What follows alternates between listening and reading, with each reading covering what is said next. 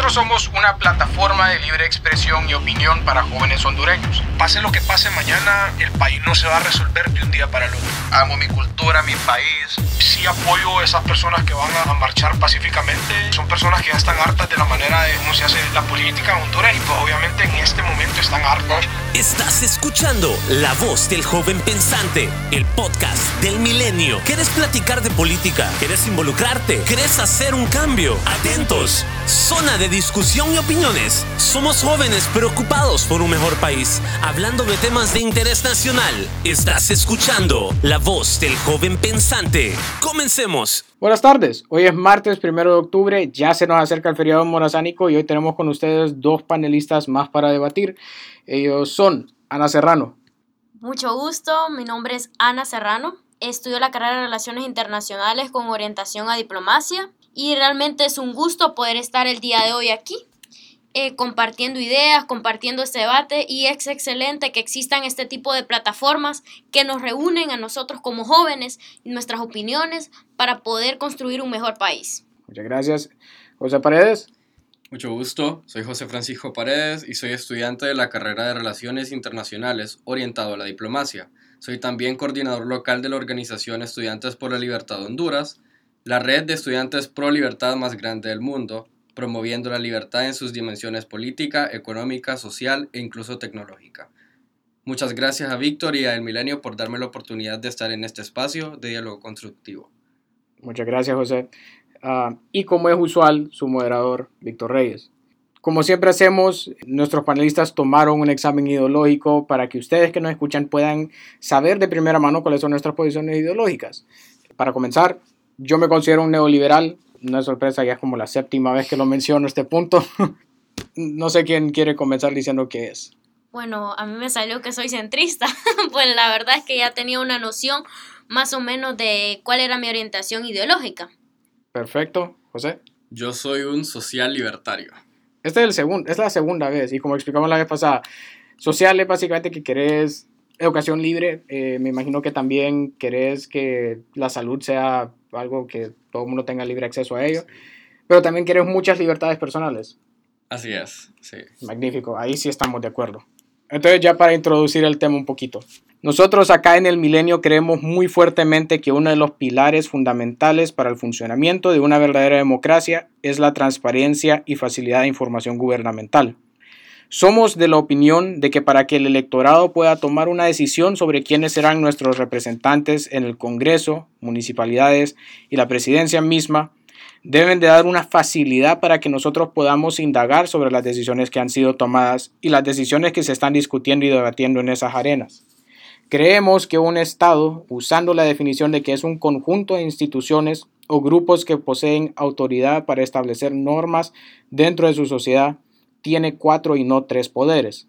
Estos son el Ejecutivo, que vela por la gobernanza dentro de un país y sus habitantes, el legislativo, que crea las leyes necesarias para el fortalecimiento de un Estado de Derecho, el judicial, que hace cumplir las leyes y su aplicación dentro del territorio nacional, y por último, la población en general, que armados con el voto y la información demandan igualdad de oportunidades que ofrece la sociedad y su gobierno.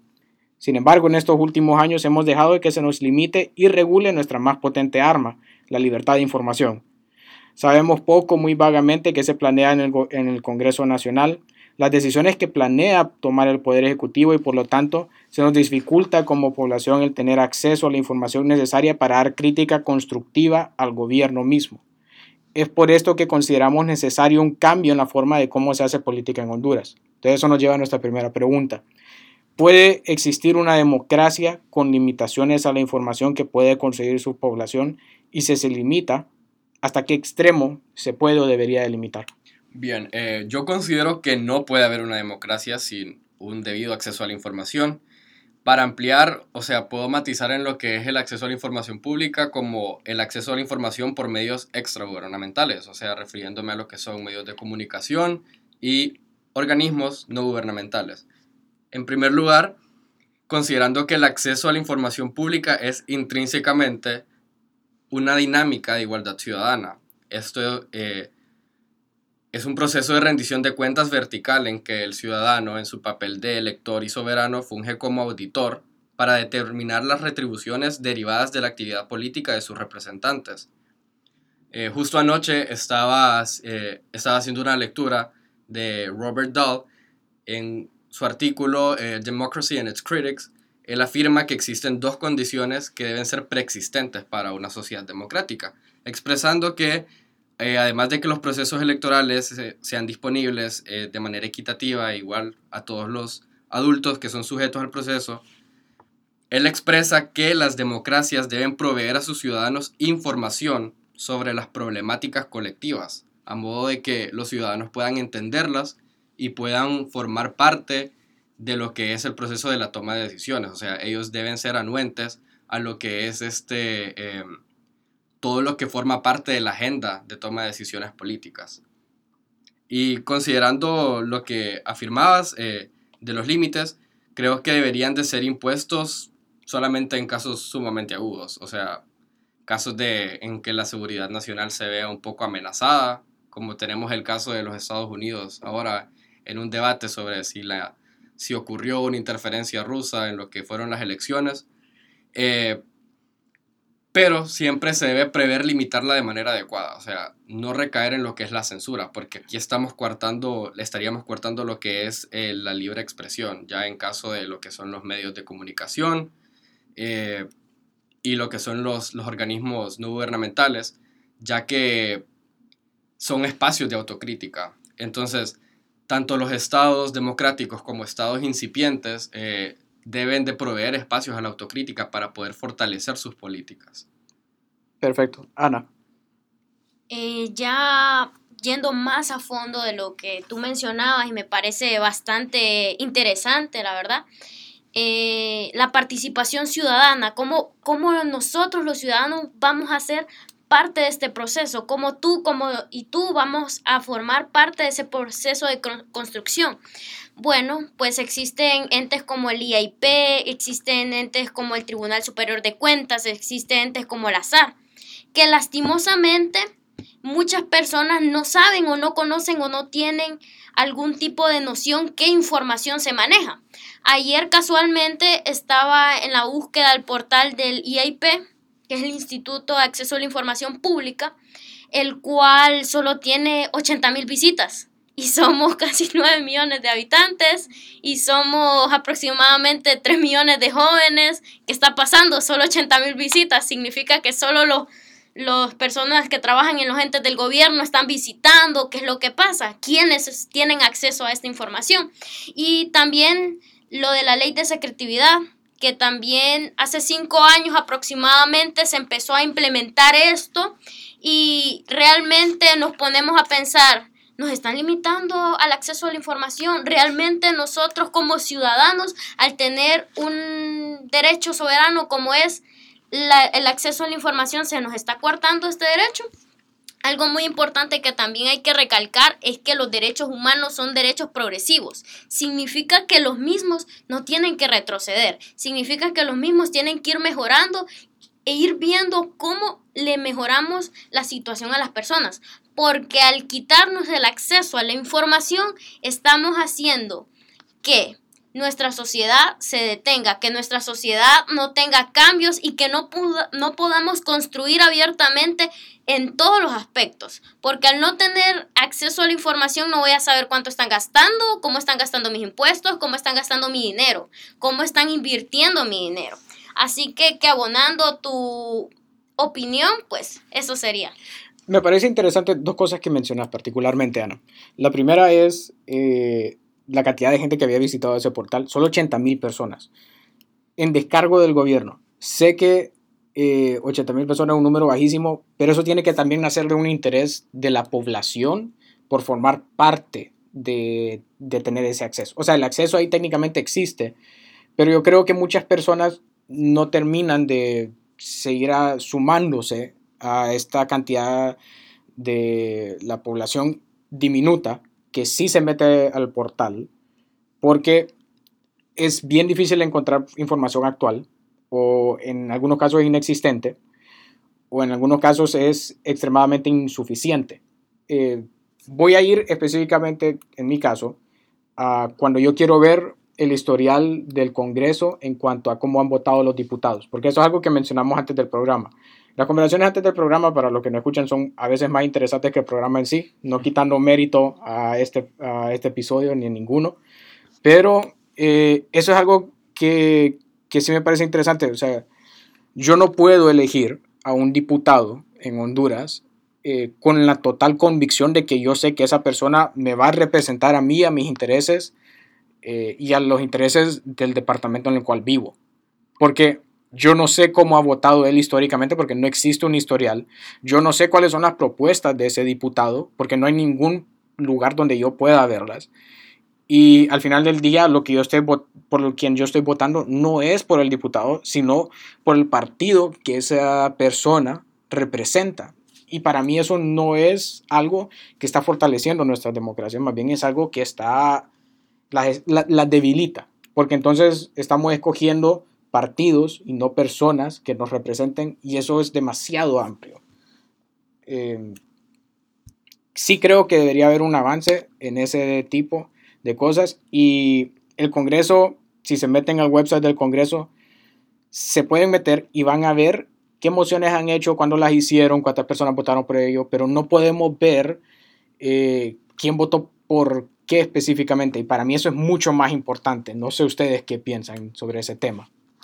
La verdad que yo estoy de acuerdo en, en lo que afirmas. O sea, este es el caso eh, de la cultura política estadounidense en primera instancia, que ahora, o sea, a un año de sus próximas elecciones, ellos están teniendo en cuenta de qué manera han votado históricamente estos candidatos. Por ejemplo, Elizabeth Warren, e incluso eh, Nancy Pelosi, quien ya está fungiendo como eh, parte de la estructura gubernamental, pero ellos siempre pretenden informarse para poder determinar qué decisión van a, van a tomar, para determinar quién va a ser la persona que los va a representar. Correcto. Y, no importa que tanto detesté de Estados Unidos, es la democracia que mejor funciona en el mundo. No importa si te gusta o no su historia de intervencionismo o falta de... O sea, es la, es la democracia que mejor funciona exactamente por ese punto. Y aquí es donde nos ponemos a pensar, son 20 diputados en Cortés, o sea, son como 128 diputados en, en, por, todos, sí. Y solo son 20 en cortes, entonces te pones a pensar, pucha, realmente este diputado me representa, realmente este diputado eh, utiliza mi ideología o mis necesidades a favor de mí. Realmente hay una representación de los 12 municipios que hay en, San Pedro, en el departamento de Cortés. Realmente hay una representación, es donde nos ponemos a pensar y es donde debería de haber un despertar de nosotros, de nosotros como jóvenes, porque somos los que estamos aquí, que los representados y los que tenemos esa responsabilidad bajo nuestros hombros de poder hacer algo y poder cambiar algo. Y un excelente punto. Y eso nos lleva a la segunda pregunta de es, ¿de qué pasos deberíamos de emular para poder ser una democracia más fortalecida en cuanto a la libertad de información? Muy bien, realmente tenemos que tomar en cuenta que hay algo que todos los ciudadanos en nuestro país tenemos y es el habeas data. El habeas data es un requisito o algo más bien fundamental que se nos ha dado, que es el acceso a la información pública. ¿Cómo podemos emular este, este principio o la pregunta que me has dado? ¿Cómo podemos hacer que todos nos juntemos y que realmente construyamos el acceso a la información pública y que realmente llamemos la atención de la población? Bueno, en primer lugar, pues deberíamos de dar un paso más allá de solo estar hablando, solo de estar viendo el problema e ir más a la solución. ¿Cómo podríamos buscar esa solución? Bueno, pues está en nuestras manos. Hacer que todos los jóvenes nos unamos, nos unamos pertinentemente para poder encontrar una solución pertinente. El acceso a la información pública, como bien lo decías, ahí estuve investigando bastante. La CEPAL justamente yéndose de la mano con la misma ley de secretividad, la CEPAL impulsó una política de gobierno abierto eh, la CEPAL pues nos dice de que como ciudadanos tenemos que fortalecer la democracia y que la democracia tiene que ir de la mano con todos estos aspectos de involucrarnos a todos en la participación de distintas actividades y cómo esto van a ir en beneficio de todos. Porque lo que podría ser una solución para ti podría afectar a otra persona. ¿Cómo incluimos a todos los sectores de la sociedad? ¿Cómo realmente buscamos soluciones que paren este tipo de flagelos o tipo de problemas que hay dentro de nuestra sociedad? Entonces, más que todo, pues es un llamado a toda la población, a todos los jóvenes, que nos unamos, que seamos una fuerza, pero una fuerza que no solo venga y critique, sino una fuerza que critique y que construya, que dé soluciones, que aporte. José. Ah, bien, eh, mi respuesta la vas, la vas un poco a lo que Ana nos expresaba en su primer aporte. O sea, qué tan escasa es el, eh, el acceso qué tan escaso es el acceso eh, a todos estos medios de información política. Yo considero que tenemos dos ejemplos sumamente eh, recientes e importantes en la región centroamericana, o sea, son bastante próximos. Entonces considero que para empezar se deberían de fortalecer las bases digitales de comunicación política. Si ustedes visitan la eh, plataforma del Poder Judicial de Costa Rica, es una base de datos sumamente vanguardista. Ellos poseen eh, todo el material eh, jurídico ratificado al interno y a lo externo. O sea, te ofrecen un catálogo que le, le dé a entender al ciudadano qué es lo que se está haciendo, si de verdad lo están representando y qué leyes externas están ellos transponiendo a lo que es eh, su, su legislación doméstica. Asimismo, el caso de El Salvador, o sea, cómo se puede incentivar la comunicación política vía redes sociales. O sea, esto nos ha demostrado, al menos con el fenómeno de Bukele, que este tipo de personaje ha logrado acercar un poco a lo que son las nuevas generaciones electoras a los, a los funcionarios políticos que ellos mismos escogen. Entonces, si bien no existe como que una, un impacto directo en lo que son las políticas, en lo que son las leyes, hay un tipo de acercamiento que pues puede estrechar los vínculos a lo que es la comunicación política en base a la ciudadanía. Entonces, esto sí denotaría que las estructuras que tenemos en Honduras son un tanto insuficientes, o sea, en sentido de que se debería de reformular la cultura política del país, para empezar. También eh, capacitar a lo que es toda la estructura gubernamental a vanguardizarse, o sea, de qué manera pueden modernizar sus, sus plataformas, de qué manera pueden facilitar la información mediante eh, lo que es las plataformas digitales, considerando que solo es un 39% de la población hondureña que tiene acceso a Internet. Entonces, sí, bien poca. Hay, que, hay que considerar que somos una minoría la que está expuesta a este tipo de información. Entonces, ¿de qué manera vamos a incluir a la, a la gente que, que, no, que no tiene esto a, sus manos. O sea, ¿de qué manera esperamos que tenga una conciencia política si no tienen las herramientas de comunicación a su disposición? Y, y ese 39% dijiste. Sí. Ok, yo estoy seguro que ese casi 60, 61% que queda, ese porcentaje es el tipo de personas que, y sin ánimo de ser ofensivo, es el tipo de personas que van a votar de la misma, de la misma forma que votaron sus padres. Porque lo mencionamos en un episodio anteriormente, esa es la herencia de todo hondureño. O sea, si tu papá fue liberal, vos vas a ser liberal. Si tu papá fue nacionalista, vos vas a ser nacionalista, porque tu familia es así y así te criaste y, ni modo. Entonces, ese, ese es el paso más grande. O sea, eh, el, el, tratar de llevar la información a la gente, creo que hasta cierto punto se, pudiese, se podría haber hecho en algún momento por medio de la Gaceta.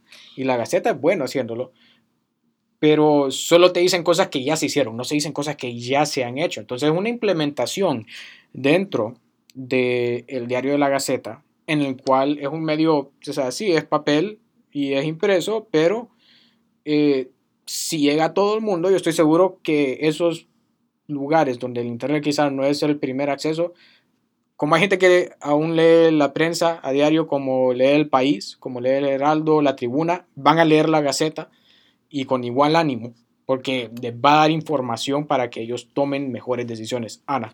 Pues fíjate que algo curioso que se me vino a la mente, que ayer que estaba leyendo, valga la redundancia, la ley del acceso a la información pública, estaba viendo que en uno de sus artículos menciona de que a uno le tienen que decir o le tienen que enseñar, le tienen que dar esa, esa mentalidad o ese infundirle eso que tiene que tener acceso a la información pública, que tiene que buscar. En uno de sus artículos menciona explícitamente. Del preámbulo, ¿no? Sí, eh, menciona que tanto educación superior que educación eh, en el colegio te tienen que enseñar eso y es algo que realmente hay muchas leyes, pero que muchas leyes han quedado en el aire y realmente no han forjado algo positivo. Solo en leyes yo creo que Honduras es el país más utópico del mundo pero ya en la aplicación de ellas ya cambia un poco.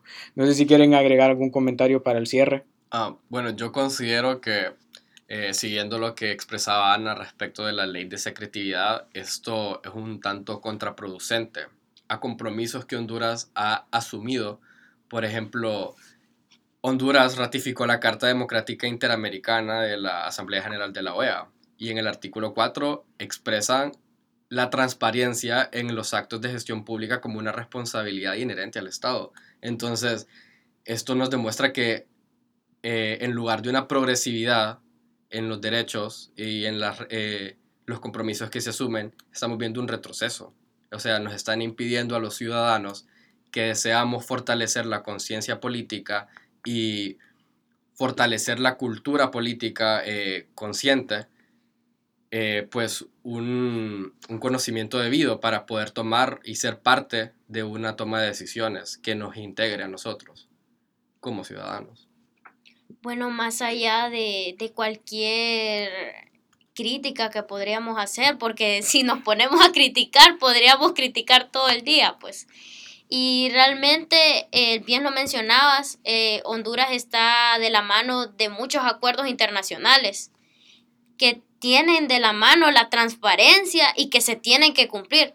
Pero lamentablemente, esos cinco años ya, en vez de derogar, pero más bien no creo que exista la, la conciencia política dentro del Congreso Nacional, porque bien lo mencionabas, que es donde se toman las decisiones más grandes del país, que es donde se deben de aplicar, se deben de reformar las leyes, es donde más bien se han hecho estos terribles crímenes, porque son crímenes para nuestra sociedad. Esta ley de secretividad es cierto que sí, para crímenes, para narcotráfico, son cuestiones delicadas y de las cuales tienen que tenerse tanto, un tanto de secreto, pero no como se toma, creo. solo para agregar algo, lo de narcotráfico es alegado, no está aprobado. Mañana vamos a empezar el juicio y ahí sí después de eso podemos decir algo, pero ahorita es alegado a diferencia de la opinión pública.